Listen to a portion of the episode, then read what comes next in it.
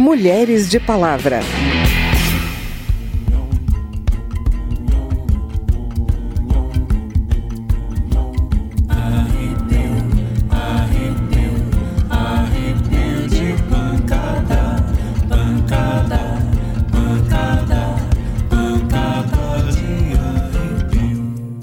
É a luta pela demarcação das nossas terras, é a luta para garantir todo esse respeito para com todos os povos indígenas no nosso país. É a luta contra a mineração, é a luta contra o garimpo, é a luta contra estupros, violência sexual que vem tomando toda a nossa atenção nesse exato momento.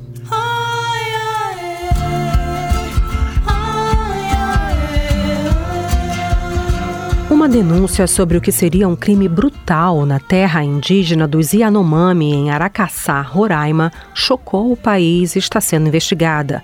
A Polícia Federal busca a comprovação do sequestro, estupro e morte de uma menina Yanomami. Ainda outra criança teria desaparecido no episódio. A notícia provocou também a reação de parlamentares. Diferentes comissões da Câmara já estão acompanhando o caso, audiências públicas estão previstas e um grupo de trabalho já foi criado. Além disso, deputadas e deputados foram até Roraima para apurar os relatos sobre os violentos acontecimentos que ainda precisam ser esclarecidos. Indígenas denunciam que a violência é uma ameaça constante a meninas e mulheres e se mostra ainda como uma das faces mais cruéis dos conflitos com garimpeiros ilegais, envoltos por questões como a ameaça de invasão de terras indígenas. E esse é o tema de hoje. Eu sou Vera Morgado e te convido a me acompanhar a partir de agora.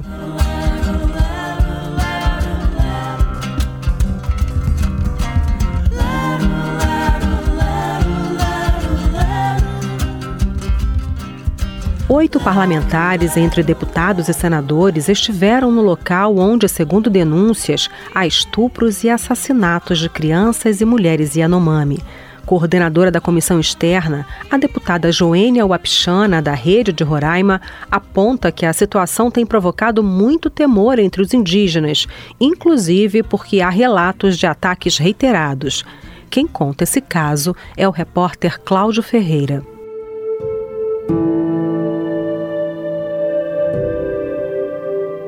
Parlamentares que fizeram visita oficial a Roraima para apurar denúncias de violência sexual cometida por garimpeiros ilegais contra os Yanomami pedem providências das autoridades para interromper a violação de direitos dos indígenas. Uma comissão externa da Câmara foi criada depois que organizações não governamentais apontaram que uma menina Yanomami de 12 anos teria sido estuprada e morta. Além da violência sexual, deputados e senadores também ouviram denúncias sobre a entrada de álcool e armas na reserva Yanomami. A presença do garimpo ilegal teria provocado o aumento da malária, da fome e da mortalidade infantil.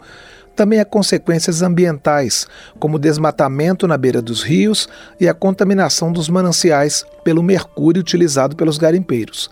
O grupo que foi a Roraima ouviu representantes dos indígenas, de ONGs, dos governos estadual e federal. Em entrevista ao programa Painel Eletrônico da Rádio Câmara, a coordenadora da comissão externa, deputada Joênia Wapichana, da Rede de Roraima, afirmou que a presença dos garimpeiros tem repercussão, por exemplo, na economia dos Yanomami, afetando diretamente as mulheres. A partir do momento que existe garimpos ilegais ali no meio da comunidade, também impacta o modo de vida do Yanomami, que é da caça, da roça, porque as mulheres não têm mais essa questão de irem para a roça sem estar com medo de serem atacadas, de serem exploradas. Então, o impacto realmente é bastante preocupante.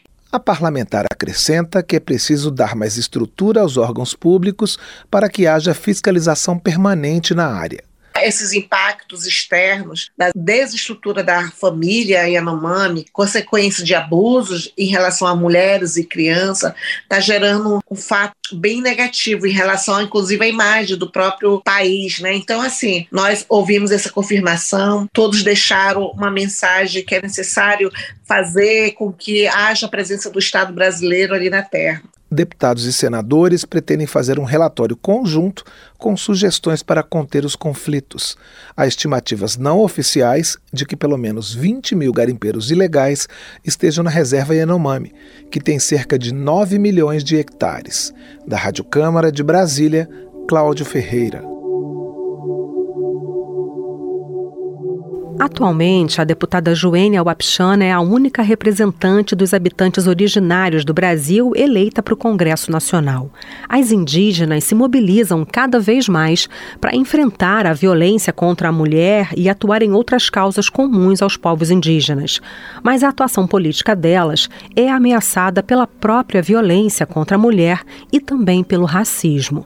Eu falei sobre representação política com a ativista e escritora Shirley Krenak. Ela tem um instituto que leva o nome dela e que atua nas áreas social, de meio ambiente, educação e cultura. E é também uma das fundadoras da Articulação Nacional das Mulheres Indígenas Guerreiras da Ancestralidade. Em relação às ameaças aos direitos das mulheres indígenas, Shirley Krenak reconhece diferentes tipos de violência de que são alvo, mas destaca ainda os ataques ao meio ambiente e o medo constante de invasão das terras onde vivem esses povos. Pelo fato da gente já não ter a nossa terra demarcada, pelo fato da gente já ter o nosso rio poluído com minério, pelo fato da gente ter diversas crianças é, roubadas dos territórios por garimpeiros, invasores, pelo fato da gente ter ameaça 24 horas por dia por defender o meio ambiente, isso tudo se torna violência, sabe? A violência nós temos ela todos os dias, pelo fato da gente defender a nossa terra, o nosso espaço. É, nós temos alguns casos, sim, de violências né, voltadas para questões de dentro de algumas comunidades. Tem muitos trabalhos sendo realizados aí para sanar todo, tudo isso, né? Muitas das violências vêm também dessa invasão dos, dos territórios, né? Praticadas por garimpeiro. Nós, recentemente agora, nós tivemos aí a terra do povo Yanomami invadida, né? Então a violência está acontecendo de todos os lados, né? E está difícil para nós, enquanto mulher. Shirley resume algumas das lutas mais importantes que as mulheres indígenas estão liderando nesse momento. É a luta pela demarcação das nossas terras, é a luta para garantir todo esse respeito para com todos os povos indígenas no nosso país, é a luta contra a mineração, é a luta contra o garimpo, é a luta contra estupros, violência sexual que vem tomando toda a nossa atenção nesse exato momento, muitas atrocidades voltadas para a violação do corpo da mulher indígena. E a gente está sofrendo muito vendo isso. E o silenciamento né, da sociedade diante de tanto descaso diante do corpo da mulher indígena. Então, é, são diversas as atrocidades ao qual nós enfrentamos no momento, sabe? É difícil falar sobre isso porque é triste, né, para nós.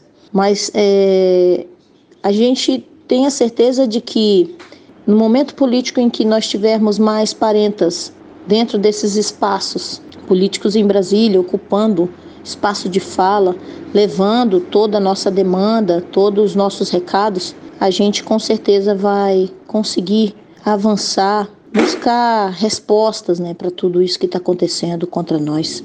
Diante de uma realidade de subrepresentação das mulheres na política, Shirley Krenak explica que as indígenas estão se mobilizando para aumentar a participação no legislativo. É algo novo, né?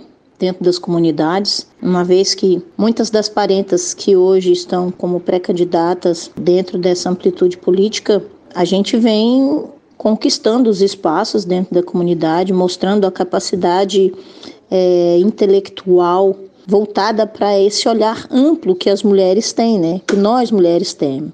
Nós temos esse, essa amplitude de olhar.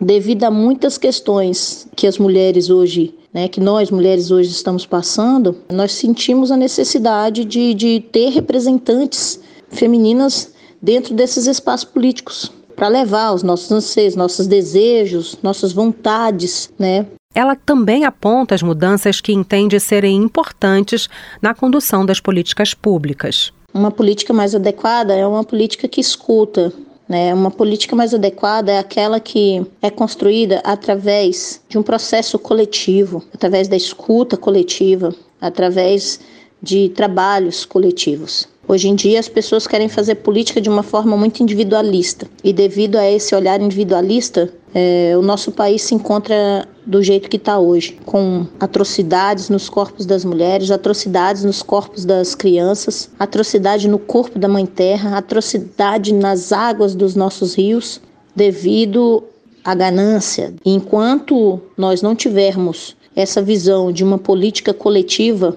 que escuta os povos originários, o povo preto, a mulher, né, e toda a base do nosso Brasil, do nosso país, nós nunca vamos avançar no que diz respeito ao direito do ser humano de viver bem. A região onde o povo Krenak habita hoje fica às margens do Rio Doce, em Minas Gerais, local atingido pela enxurrada de lama que se deslocou com o rompimento da barragem da Samarco em 2015. O Rio Doce, que era a principal fonte de subsistência dos Krenak, foi devastado nessa tragédia. Historicamente ameaçados de extinção, a atual luta pela sobrevivência desse povo passa pela recuperação da natureza local.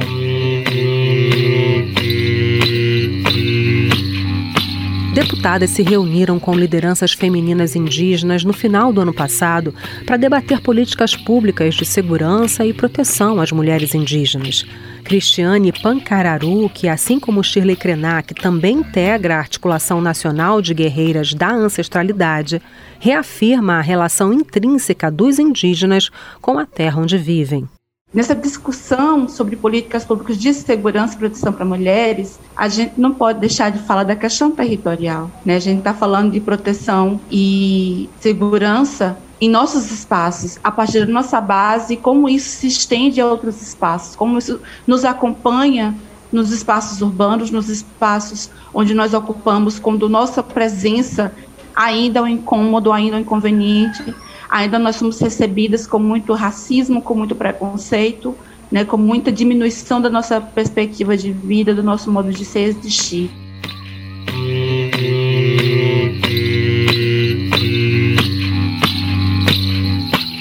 Pajé Mariana Macuxi também destacou a relação que a proteção da terra indígena tem com a garantia da segurança das mulheres indígenas. Eu fico triste quando vejo a natureza está se acabando.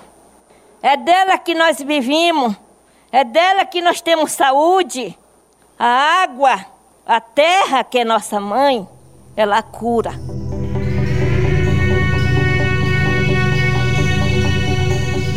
Para encerrar, vamos de notícias sobre conquistas. Está assegurada às mulheres atenção integral no Sistema Único de Saúde para a prevenção de câncer que atinge o colo de útero, a mama, o reto e o intestino grosso. A lei, nesse sentido, já foi sancionada e está valendo. A atenção integral prevista inclui a realização de testes para detectar alterações nas células, chamados de exames citopatológicos, além de mamografias e colonoscopias em mulheres que já atingiram a puberdade. A lei sancionada também prevê que mulheres idosas ou com deficiência terão condições e equipamentos adequados para a realização dos exames.